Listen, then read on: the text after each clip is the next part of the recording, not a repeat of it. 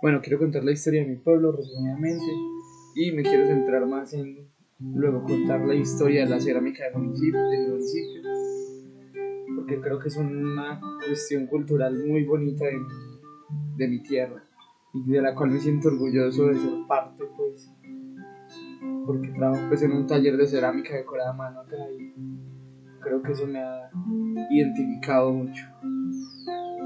Bueno, pero el Carmen originalmente, eh, la tradición ceramista que tenemos nosotros de Colombia mano se dice que tiene más de 120 años. Sin embargo, yo digo que tiene muchísimos más, porque estas tierras originalmente los habitaban eh, los indios tamíes. Los indios tamíes. Y eh, era de la, de la tribu Kirama Kirama. El cacique Kirama era, perdón, sí, el, jefe aquí en estas tierras. Sin embargo, los españoles llegan con su colonización y cuando colonizan por Enacao, la primera edificación que forman es la finca del Carmen, que de ahí viene el nombre. Pues no se sabe exactamente, pero el rumor coloquial, en la oralidad se dice que se le puso Carmen que los españoles estas tierras le recordaban los jardines que habían en el Carmen de España.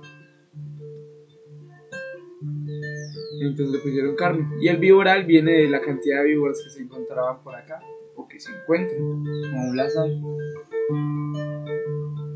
Entonces listo, el municipio se informa ahí, con un nombre Colón, pisoteando obviamente los nombres tal vez eh, ancestrales y que ya tenían estas tierras, los cuales sería bueno algún día poder rescatar y saber cómo los nombraban según los, los indios también.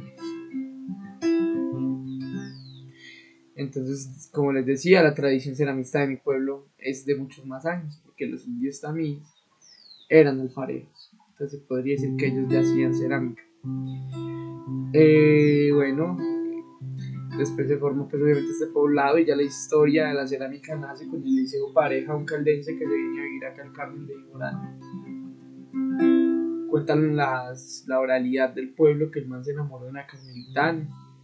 Llega acá y, pues, llega acá al oriente antioqueño y a la perla azulina, pues como aquí al Carmen, la tierra de las brujas. Y el man se enamora de una carmelitana, viene y al ver que había muchas vetas de barro, abre su alfarería aquí. Cuando abre su alfarería, empieza a enseñarle a la demás gente a decorar y a hacer alfarería, pero el man era muy inteligente. El liceo pareja se dice que era ateo, sin embargo, aprovechaba la creencia de la gente para decirles que solo les enseñaba si juraban por la Virgen del Carmen que no le iban a enseñar a nadie más, porque era su mejor secreto. El man preparaba sus propios pigmentos con cosas que sacaba de la tierra, minerales. Y así iba haciendo los pigmentos con los cuales decoraron las primeras piezas a mano en el Carmen de Iora. Se abren varios talleres de mano de liceo pareja y luego los juntan uno solo, que se llamaría Cerámicas Continental. Y Cerámicas Continental sería en ese entonces la fábrica de cerámica más grande del país. Y en el municipio sería la empresa que prácticamente él le daba sustento a la mitad del municipio. Sin embargo, Cerámicas Continental cierra y ahí surge la segunda etapa de la cerámica. Y es el momento en el que cuestiones, digamos, de difícil competencia, cierra Cerámicas Continental porque aparece Corona con una cerámica más industrializada y aquí se complejiza, digamos, el acceso a la materia prima, sobre todo porque la protección al agua impide pues que que se mine vetas de barro acá en el municipio. Y entonces surgen otros, otros talleres, seis talleres más o menos, aproximadamente seis talleres sobreviven a esto.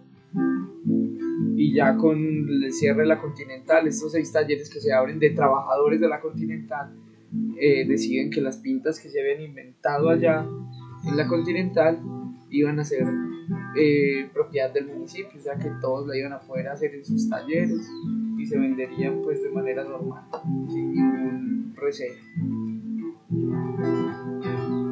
Sin embargo, la dificultad para conseguir materia prima no, no, no se acababa. Entonces fue muy complejo seguir pues trabajando la cerámica y a duras penas sobrevivió. Y aquí es cuando aparece la tercera etapa y es que gracias a los movimientos sociales en el Carmen de Viboral, que en los últimos años digamos se volvió una cuestión muy fuerte porque esta gente digamos eh, empieza a pedirla como que se le dé el valor a la cerámica porque notan en ello pues digamos una identidad cultural muy importante que se estaba perdiendo.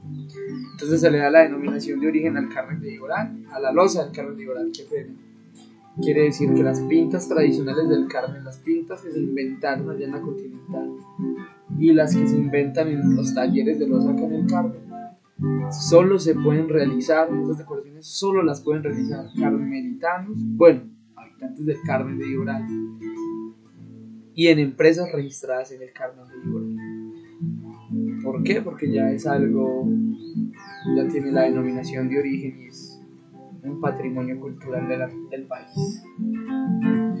Eh, cuando se hace esa protección, también se obliga a Corona, de cierto modo, a vender la materia prima que no, a la cual no habían tenido acceso durante varios años los talleres del carro. Y eso fue un impulso muy grande para la cerámica y motivó a mucha gente a abrir talleres. Entre esos está el taller en el que yo trabajo que pertenece pues a mi hermano, el cual decidió abrir un taller de mano de uno de los talleres que ya existían pues, de esos que sobrevivieron a la mala racha. Le heredó pues el saber a mi hermano, el cual abrió un taller de cerámica de cola a mano. Entonces se podría decir que esa es la actualidad de la cerámica en el de Ibra. Un tercer momento donde gracias al reconocimiento cultural, social y a los movimientos políticos, sociopolíticos del pueblo para el pueblo, hoy en día tenemos cerámica para rato.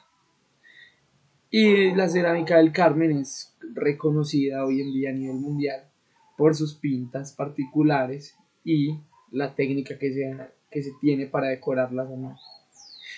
Entonces es como la historia de, de la cerámica de mi pueblo. Y espero que lo hayan disfrutado.